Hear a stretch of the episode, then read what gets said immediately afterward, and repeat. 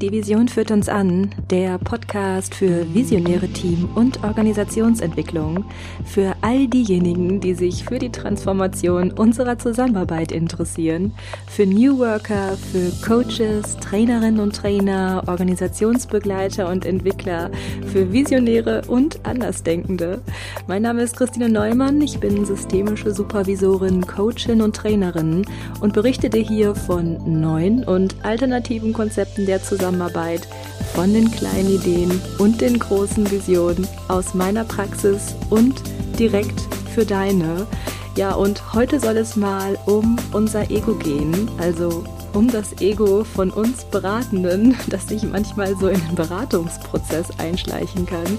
Ich mag dir heute erzählen, woran du bemerken kannst, dass sich dein Ego in den Prozess einschleicht und auch was du dagegen tun kannst oder ja, welche nützliche Haltung du dann einnehmen kannst. Und ja, ich wünsche dir viel Freude mit der heutigen Episode. Ja, dir ist es als Berater oder Beraterin sicherlich ebenso wie mir ein Anliegen, gute Arbeit zu leisten und Menschen gut in ihren Prozessen zu begleiten. Also ich kann mir gut vorstellen, dass du dich auch freust, wenn du von einem Kunden die Rückmeldung bekommst, dass die Arbeit mit dir zum Beispiel erfolgreich war oder auch als hilfreich oder nützlich erlebt wurde.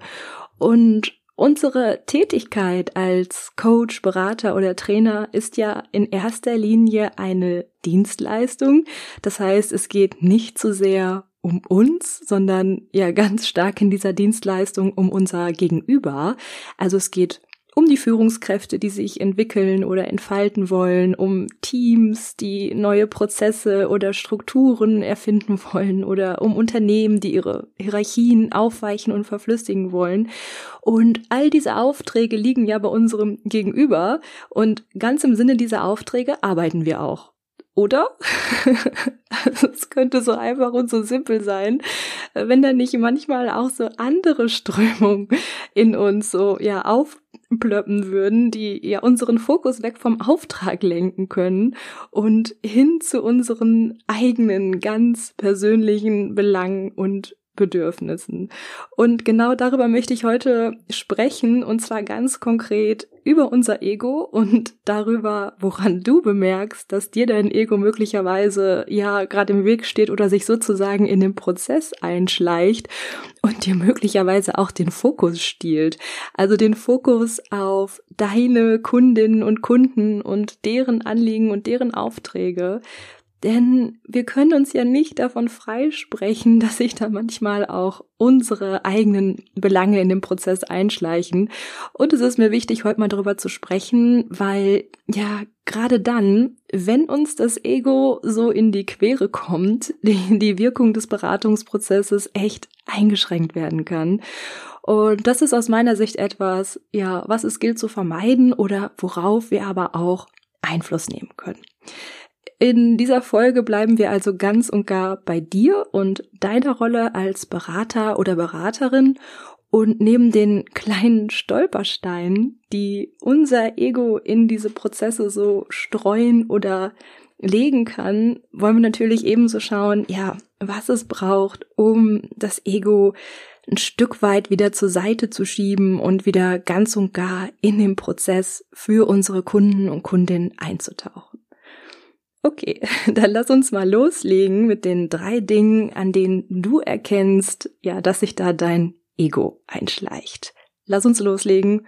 Punkt eins: Du denkst, du bist der Changemaker.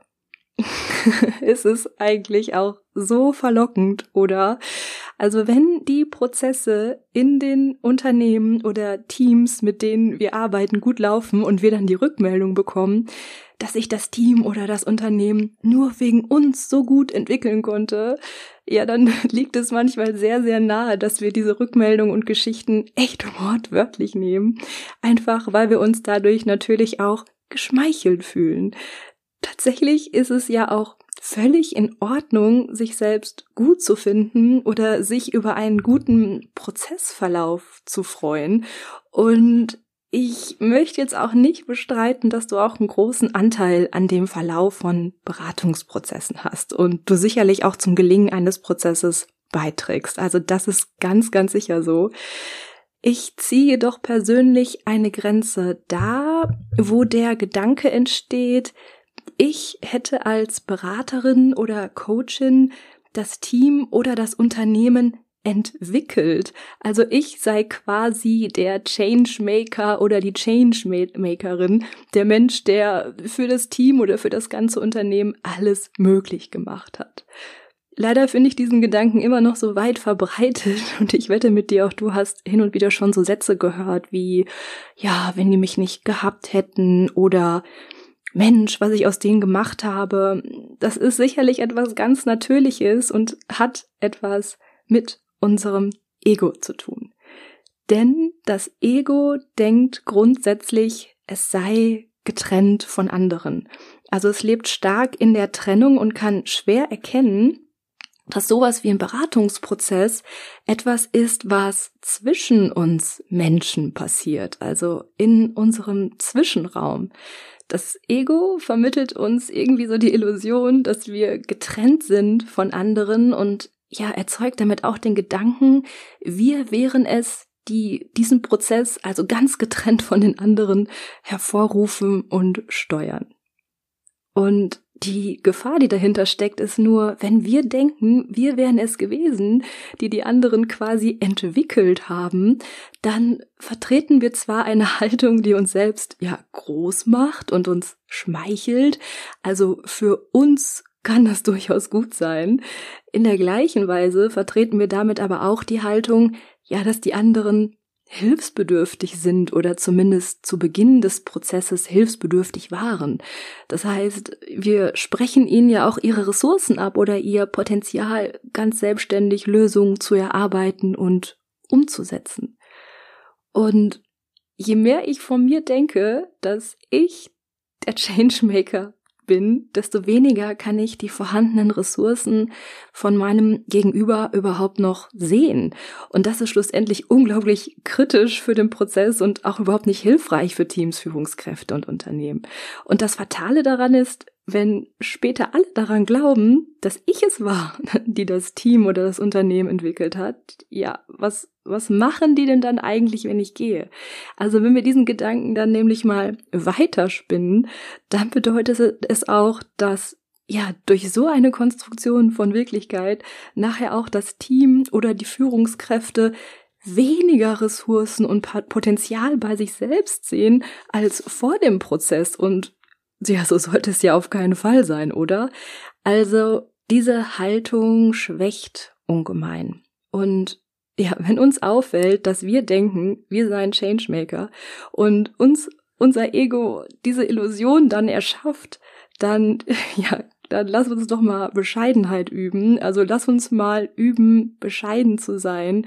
Und wenn dir dein Ego sagt, dass du es warst, der das Team entwickelt hat, dann schau mal hinter diese Illusion der Trennung und geh mal so direkt in den Gedanken der Verbundenheit. Alle waren an diesem Prozess beteiligt. Also das Gelingen des Prozesses ist etwas, das zwischen uns Menschen passiert. Dafür haben alle ihre Ressourcen und ihr Potenzial genutzt und nicht nur wir alleine. Dieser Gedanke ist viel hilfreicher für den Prozess und für die Teams und Führungskräfte und Unternehmen und ich finde, er ist auch irgendwie erleichternd, oder? ja. Zweiter Punkt. Time to say goodbye oder Never Ending Story Gerade wenn wir von uns denken, dass wir die Einzigen wären, die dieses Unternehmen oder das Team so gut entwickeln können, oder auch wenn wir uns selbst erzählen, niemand anderer kenne dieses Team doch so gut wie wir, und darum wüssten wir auch genau, was das Team oder das Unternehmen braucht und wie der Prozess nun weitergehen müsse, ja, gerade dann kann es doch auch ach so schwer sein, auch irgendwann mal Abschied zu nehmen. Und im schlimmsten Fall bleiben wir und bleiben wir und bleiben wir never ending story. Ähm, ich vergleiche die Tätigkeit als Coach oder Berater in diesem Zusammenhang total gerne mit einer Wolke, die so über eine Landschaft hinwegfliegt. Und so eine Wolke, die spendet vielleicht eine Zeit Schatten und lässt auch ein paar Regentropfen da und dann zieht sie aber auch weiter. Also eine Wolke wird niemals ein Baum und schlägt auch niemals Wurzeln und eine Wolke lässt sich auch nicht anketten oder anleihen. Und es ist auch gut, dass die Wolke irgendwann auch wieder verschwindet, damit auch mal die Sonne durchkommen kann. Und ganz praktisch heißt es für mich, nach zwei Jahren oder auch allerhöchstens nach drei Jahren ist bei mir auch Schluss mit der Zusammenarbeit, denn ich weiß, dass ich dann ja, die Menschen vor Ort einfach zu gut kenne, mir also zu sehr ein Bild von ihnen gemacht habe. Also, ja, da kann ich nicht mehr hilfreich sein. Es heißt auch, dass ich mich mit den Menschen vor Ort zu gut eingespielt habe, also dass ich unsere Regeln der gemeinsamen Arbeit zu sehr kenne, als dass ich überhaupt noch gute Fragen stellen könnte, die das Unternehmen dann überhaupt voranbringen könnten. Und das heißt schlussendlich, wenn wir so beieinander bleiben würden, wäre das total kontraproduktiv für das Team oder das Unternehmen. Also das Zusammenbleiben wäre nicht nützlich. Das bedeutet aber auch, dass ich loslassen muss.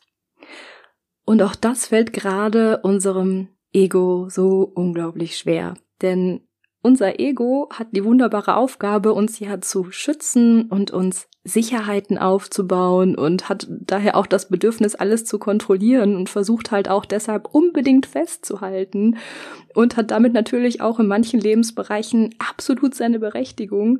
Nur für die Wirksamkeit eines Beratungsprozesses könnte es damit dann halt eher hinderlich sein. Also das Ego fragt auch in erster Linie danach, was es selbst haben kann um halt eigene Sicherheiten aufzubauen, als nach dem, ja, was es geben könnte. Und im Sinne eines guten Prozesses für Teams oder Unternehmen müssen wir aber immer wieder geben und ja dann auch schlussendlich sagen, ja, bitte, bitte halten Sie nicht an mir fest, nehmen Sie einen anderen neuen Berater, denn das bringt Sie weiter und wenn ich mein Ego auch im ersten Punkt zügeln kann und mich in Bescheidenheit übe, dann weiß ich auch, dass sie einen anderen richtig guten Berater finden werden. Denn dann gehe ich davon aus, dass es dort draußen auch andere wunderbare Berater gibt, die das Team, die Führungskraft oder das ganze Unternehmen gut begleiten können. Und ich muss dann nicht mehr von mir denken, dass nur ich alleine es dann tun könnte. Also, was ich sagen will, mm, wenn es uns auffällt, dass wir an uns beobachten, dass wir bleiben wollen und das Ego unbedingt festhalten will, lass uns doch mal bewusst loslassen und ja, lass uns vom Haben wollen mal so ganz bewusst in das Geben übergehen. Dritter Punkt. Du brauchst das Team mehr als das Team dich. so schwieriger Punkt und so sehr verknüpft mit den Punkten davor. Natürlich kannst du die Formulierung hier auch abändern. Also zum Beispiel in, ähm, du brauchst die Führungskraft mehr als die Führungskraft dich, wenn du eher Führungscoaching machst oder du brauchst das Unternehmen mehr als das Unternehmen dich, wenn du eher als Organisationsberater oder Entwickler unterwegs bist. Ganz konk konkret meine ich, was ist eigentlich, wenn wir uns selbst erzählen, wir seien bedürftig? Und wir bräuchten jetzt unbedingt diesen Auftrag, also die Arbeit mit diesem Team, dieser Führungskraft oder diesem Unternehmen. Dieser Gedanke kann ja unterschiedliche Gründe haben, also vielleicht finanzielle Gründe oder vielleicht brauchen wir genau diesen Auftrag, weil er möglicherweise ein großer Auftrag ist und uns Stabilität sichert. Und ähm, im Rahmen einer selbstständigen Tätigkeit als Coach oder Berater können wir uns ja auch gar nicht davon freisprechen, dass es auch um unsere Selbstfinanzierung geht. Problematisch wird es aber, wenn dieser Faktor im Vordergrund steht, also dass es von unserer Seite also eine Art der Bedürftigkeit gibt.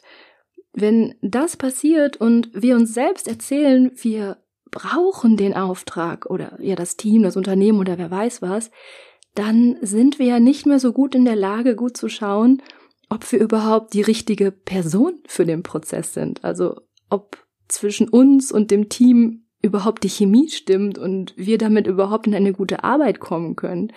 Oder ob der Auftrag überhaupt zu uns passt, zu unseren Werten und unserer Haltung passt. Oder ob wir diesen besser ablehnen sollten. Und diese Art der Bedürftigkeit ist ja erstmal Mangeldenken. Auch unser Mangeldenken ist von unserem Ego hausgemacht. Das Ego erschafft für uns die Illusion, dass halt nicht genug für alle vorhanden ist und in diesem Sinne auch für uns nicht genug vorhanden ist. Und wir geraten damit ganz schnell in so einem Modus von Angst und Stress und denken vielleicht, äh, ja, wir müssten um Ressourcen und Aufträge kämpfen und wenn dann Auftrag wegfällt, dann gerät das Ego in Panik und ja, hat dann Angst, dass kein neuer Auftrag nachkommt. Und ich denke, das ist echt ein schwieriger Punkt, denn es geht hier ja nicht nur ums Loslassen können, sondern vor allem auch um das Vertrauen können.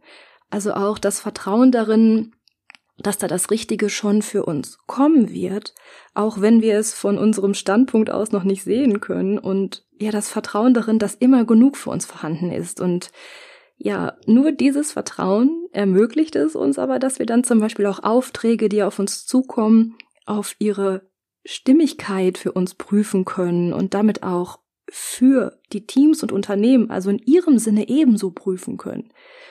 Und Vertrauen bietet aber auch für uns die optimale Chance, dass wir nicht mit anderen Beratern oder Coaches zum Beispiel konkurrieren müssen und denken, sie könnten uns einen Auftrag wegschnappen oder wegnehmen.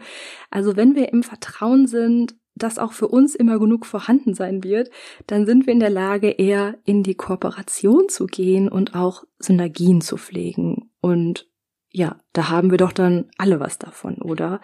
Und vor allem auch wieder für die Teams, also da auch nochmal zu schauen, ob der Auftrag überhaupt passt und wir die richtigen sein können. Ja, das waren sie, die drei Dinge, an denen du erkennst, dass sich dein Ego in den Beratungsprozess einschleicht. Und ich möchte dich einfach herzlich einladen, wann immer du denkst, du seist der Changemaker oder die Changemakerin, wann immer du in der Never-Ending Story verharrst oder denkst, du bräuchtest das Team mehr als das Team dich, halte mal einen Moment inne. Ich finde, es macht schon echt einen Unterschied, diese Strömung überhaupt in uns wahrzunehmen. Ja, und lass uns doch üben, bescheiden zu sein und loszulassen und zu vertrauen. Und zwar nicht nur für uns selbst, sondern gerade für die Teams und für die Unternehmen dort draußen. Denn ja, um die geht es ja in unserer Arbeit. Und für uns geht es wiederum darum, unsere Ausrichtung auf unser Gegenüber auch zu halten, also unseren Fokus zu halten. Wenn du dazu auch ein wenig praktische Anleitung haben magst, dann kann ich dir auch die letzte Episode empfehlen, in der es um deine Sinnausrichtung, also um dein Wofür ging. Denn je mehr wir den Sinn unserer Arbeit, unserer Tätigkeit kennen, je mehr wir uns und unser ihr Business sinnorientiert ausrichten, desto weniger kann uns unser Ego in die Quere kommen und sich in diese Prozesse einschleichen. Und um diesen Gedanken und eine weitere praktische Übung für dich und für Teams und Führungskräfte zum Thema Sinn und Vision wird es auch in der kommenden Folge gehen. Dort schauen wir auf eine kleine Übung, die dann dazu verhilft, langfristig mit Visionen zu arbeiten und auch langfristig sinnorientiert zu arbeiten und damit auch ja langfristig, aber liebevoll das Ego zu zügeln. Ich möchte mich jetzt erst einmal bei dir bedanken, dass du heute mit dabei warst und ich hoffe, diese Folge hat dir gefallen. Wenn du die nächste Folge nicht verpassen magst, dann abonniere hier einfach diesen Podcast und wenn du noch mehr Infos oder noch mehr Impulse haben möchtest, dann kann ich dir auch meinen Newsletter empfehlen. In dem erhältst du neben den Infos zu den Podcast-Folgen noch viele weitere Anregungen. Und wenn du dich mit mir in den sozialen Medien verbinden magst, kannst du das natürlich ebenso tun. Ich würde mich sehr darüber freuen. Alle Infos, wo du mich in den sozialen Medien findest, sind hier auch in den Show Notes für dich hinterlegt. Und hier findest du auch die Infos zum Newsletter. Ja, ich freue mich auf das nächste Mal und bleib noch zu sagen, bis wir uns wieder hören, hab eine gute Zeit.